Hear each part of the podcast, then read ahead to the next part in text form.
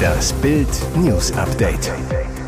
Es ist Dienstag, der 6. Dezember und das sind die Bild Topmeldungen.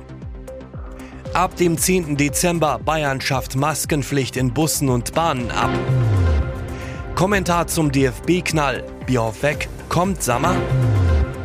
Es drohen schwere Strafen. Indonesien peitscht Anti-Sex-Gesetz durch. Ab dem 10. Dezember Bayern schafft Maskenpflicht in Bussen und Bahnen ab. Bayern beendet die Maskenpflicht im öffentlichen Nahverkehr. Ab Samstag muss in U-Bahnen, Straßenbahnen und Bussen kein Corona-Schutz mehr getragen werden.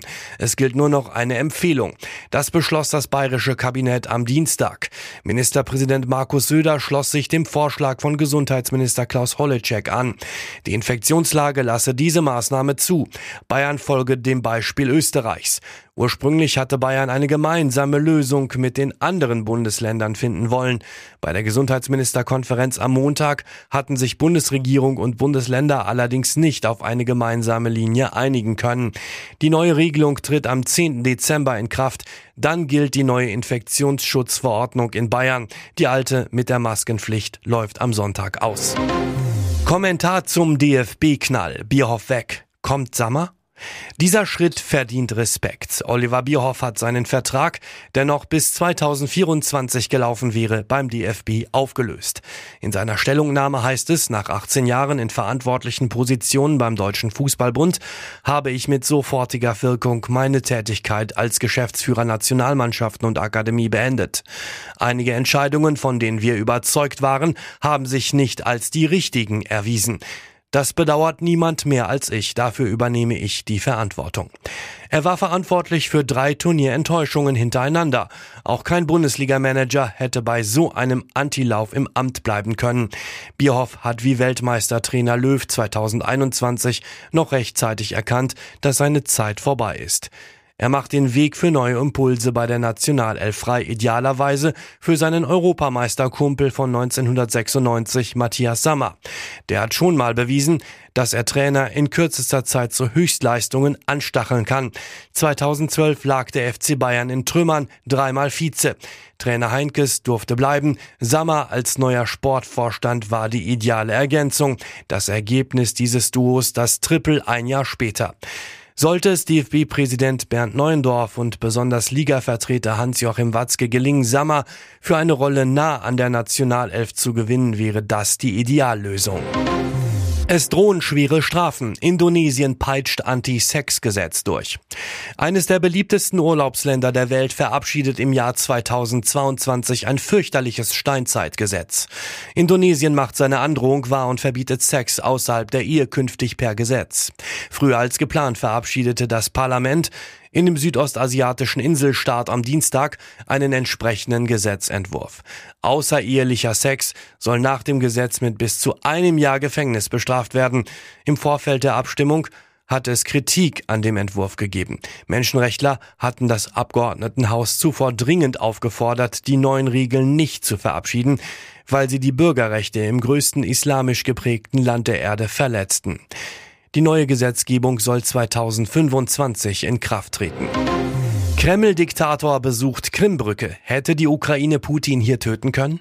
Putins Stippvisite auf der Krimbrücke wirft Fragen auf. Der Kreml-Diktator gilt als sicherheitsbesessen und paranoid. Nun soll Wladimir Putin die Krimbrücke besucht haben. Damit begab er sich an einen Ort, der erst im Oktober Ziel eines mutmaßlich ukrainischen Angriffs wurde. Ganz in die Nähe der illegal besetzten Krim, deren russische Stützpunkte mehrfach von der Ukraine erfolgreich attackiert wurden. Die große Frage, begab sich Putin in die Reichweite der ukrainischen Streitkräfte. Hätten die Ukrainer den Kreml-Despoten auf seinem Brückenbesuch ausschalten können? Ein Anschlag auf Putin ist nur schwer möglich. Der Kreml-Diktator wird schwer bewacht, seine Überraschungsbesuche bis zum letzten Moment geheim gehalten. Ukraine-Präsident Volodymyr Zelensky besuchte deutlich gefährlichere Orte als Putin. So besuchte Zelensky die südukrainische Stadt Cherson unmittelbar nach ihrer Befreiung. Die russischen Truppen waren erst vor wenigen Tagen abgezogen, die Stadt noch immer in Reichweite russischer Artillerie. O du Schreckliche! Neue EU-Reform bedroht unser Weihnachtsgebäck. Dieses Weihnachten ist alles anders. Krieg, Krisen, Kostenexplosionen. Schwierig, sich da auf eine besinnliche Stimmung und feierliche Lieder einzulassen. Ausgerechnet jetzt bedroht auch noch ein neues EU-Gesetz ein Stück Weihnachtsglück. Die traditionellen Leckereien. Laut dem Entwurf des EU-Abgeordneten und Chefverhandlers Paolo de Castro muss künftig die Herkunft für alle geschützten Lebensmittel und deren Inhaltsstoffe angegeben werden. Deshalb läuten bei vielen Herstellern aktuell nicht nur die Weihnachts-, sondern auch die Alarmglocken. Aachener Printen, Dresdner Christstollen und Nürnberger Lebkuchen Sie alle sind betroffen. Der Genuss unserer deutschen Spezialitäten ergibt sich aus Kulturgeschichte, Tradition und Leidenschaft. Um diese Qualität zu bewahren, hat die EU allein hierzulande 186 Lebensmittelprodukte unter Schutz gestellt. Der neue Entwurf aber erweitert dieses Gesetz. Verbraucher sollen auf dem Etikett auch erkennen können, woher die einzelnen Zutaten stammen. Diese EU-Forderung ist praxisfern und nicht umsetzbar. Dr. Jürgen Brandstetter, Geschäftsführer von Lebkuchen Schmidt, ist empört. Wir müssten allein für Schokolade oder Haselnüsse hunderte Verpackungsvarianten drucken. So wird sinnlose Bürokratie aufgebaut und der Mittelstand kaputt gemacht.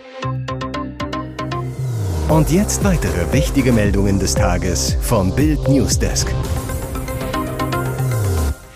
Die Talkserie Shea Krömer des Rundfunks Berlin-Brandenburg mit Kurt Krömer endet nach sieben Staffeln und insgesamt 41 Folgen. Dass die Show, in der sich Prominente und Politiker den Fragen von Gastgeber Krömer stellen, jetzt endet, damit hat niemand gerechnet. Die aktuelle Folge mit Comedian Faisal Kavusi, die in einem kleinen Eklat mündete, ist die letzte Ausgabe der Reihe.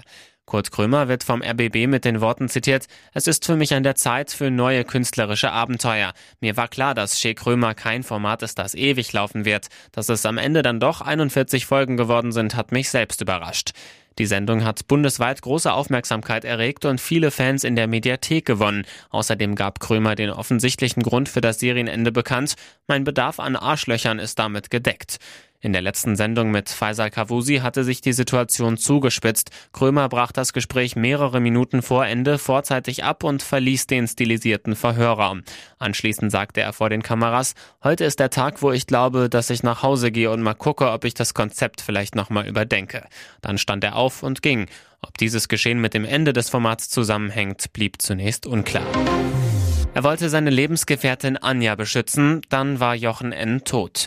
Der Tankstellenpächter aus Längerich in NRW starb als Held. Als seine Freundin Anja T. in seinem Esso-Shop von einem Angreifer bepöbelt wurde, schritt N. ein und wurde erstochen. Auch drei Kugeln eines Polizisten, der auf den Täter schoss, trafen ihn. Die Anteilnahme im Ort ist groß. Bürgermeister Wilhelm Mörke zu Bild. Herr N. war eine Institution im Ort. Er war bekannt für seine Freundlichkeit und Zuverlässigkeit. Jochen N. betrieb auf dem Gelände auch eine Art Schrauberwerkstatt. Ein Bekannter zu Bild. Er hat uns immer geholfen und hatte so eine liebenswerte Art. Seit 2015 war er Mitglied im ortsansässigen Fußballverein SC Preußen 06 Längerich. Sein Sohn Rico machte dort ein freiwilliges soziales Jahr. Trauer um Kirstie Alley. Die US-Schauspielikone starb völlig unerwartet. Allies Kinder gaben am Montagabend bei Twitter bekannt, dass sie nach einem Kampf mit Krebs, der erst kürzlich entdeckt wurde, verstorben ist. Ellie wurde 71 Jahre alt. Ihre Krankheit hatte sie bis zuletzt nicht öffentlich gemacht. In der Mitteilung heißt es weiter, sie war von ihrer engsten Familie umgeben und kämpfte mit großer Kraft. Sie hinterlässt uns die Gewissheit ihrer unendlichen Lebensfreude und der Abenteuer, die vor ihr liegen. So ikonisch wie sie auf der Leinwand war, war sie eine noch fantastischere Mutter und Großmutter. Ellie spielte in ihrer langen Karriere zahlreiche Rollen. Ihren Durchbruch hatte die US-Amerikanerin als Rebecca Howe in der Kult-Sitcom Cheers, für die sie von 1987 bis 93 vor der Kamera stand. Für ihre Darstellung als Rebecca wurde Ellie fünfmal für einen Emmy und viermal für einen Golden Globe nominiert. Sie gewann beide Preise jeweils einmal. Ellie spielte in vielen weiteren Kinofilmen und Fernsehserien, darunter als Hauptrolle in der Komödie Guck mal, wer da spricht, an der Seite von John Travolta. Außerdem war sie unter anderem in Star Trek 2, Fackeln im Sturm und Der letzte Pate zu sehen. Hier ist das Bild News Update. Und das ist heute auch noch hörenswert. Erneuter Patzer. Lambrecht drückt sich vor Kampfjet-Debatte. Die Hauptperson war schon weg, als es ans Eingemachte ging. Verteidigungsministerin Christine Lambrecht sollte am Montag zu Risiken beim Kauf von US-Kampfjets F-35, die am Wochenende bekannt geworden waren, Stellung nehmen. Bei der Krisensitzung dabei die Haushälter der Ampelparteien sowie Vertreter aus dem Verteidigungsministerium und der Bundeswehr. Doch Überraschung. Als es um das 10 Milliarden Projekt F35 ging, verließ Verteidigungsministerin Lambrecht die Online-Konferenz. Die restlichen Vertreter des Ministeriums versuchten, die Probleme zu entschärfen. Viele Fragen blieben nach Bildinformationen jedoch offen, weil sie als geheim eingestuft werden. Bundeskanzler Olaf Scholz bekräftigte am Montag in einem Gastbeitrag die Kaufabsicht. Doch Grünhaushälter Sebastian Schäfer bremst. Alle Fragen müssen geklärt werden, bevor es einen Beschluss des Parlaments zur F35 geben kann. Brisant bei einer Bildabfrage, ob Lambrecht einen guten Job mache und bis 2025 im Amt bleiben sollte, stellten sich gestern nur vier der elf SPD-Verteidigungspolitiker im Bundestag hinter die angeschlagene Ministerin. Nach Ehe aus. Stefan Ross flirtet mit Evelyn Burdecki. Flirten hilft gegen Herzschmerz. So behandelt sich gerade ARD-Moderator Stefan Ross. Nach dem Eheaus mit Anna Karina lässt er wieder seinen Charme sprühen bei Kollegin Evelyn Burdecki. Beide haben gerade für die Sat1-Show die Comedy-Märchenstunde in Warschau gedreht. Dabei fanden beide Gefallen aneinander, vor allem Ross genoss es. Zumal Burdecki genau in sein Beuteschema passt. Als Bild ihn dazu via WhatsApp fragt, schickt er nur ein Grinsesmiley. Die Behandlung scheint zu wirken. Dass seine Ex bereits wieder einen Freund hat, hatte ihn zunächst tief getroffen. Nun ist es ihm egal, dass Anna Karina bereits ihr Handyprofilbild ausgetauscht hat. Gegen ein Foto mit ihrem neuen.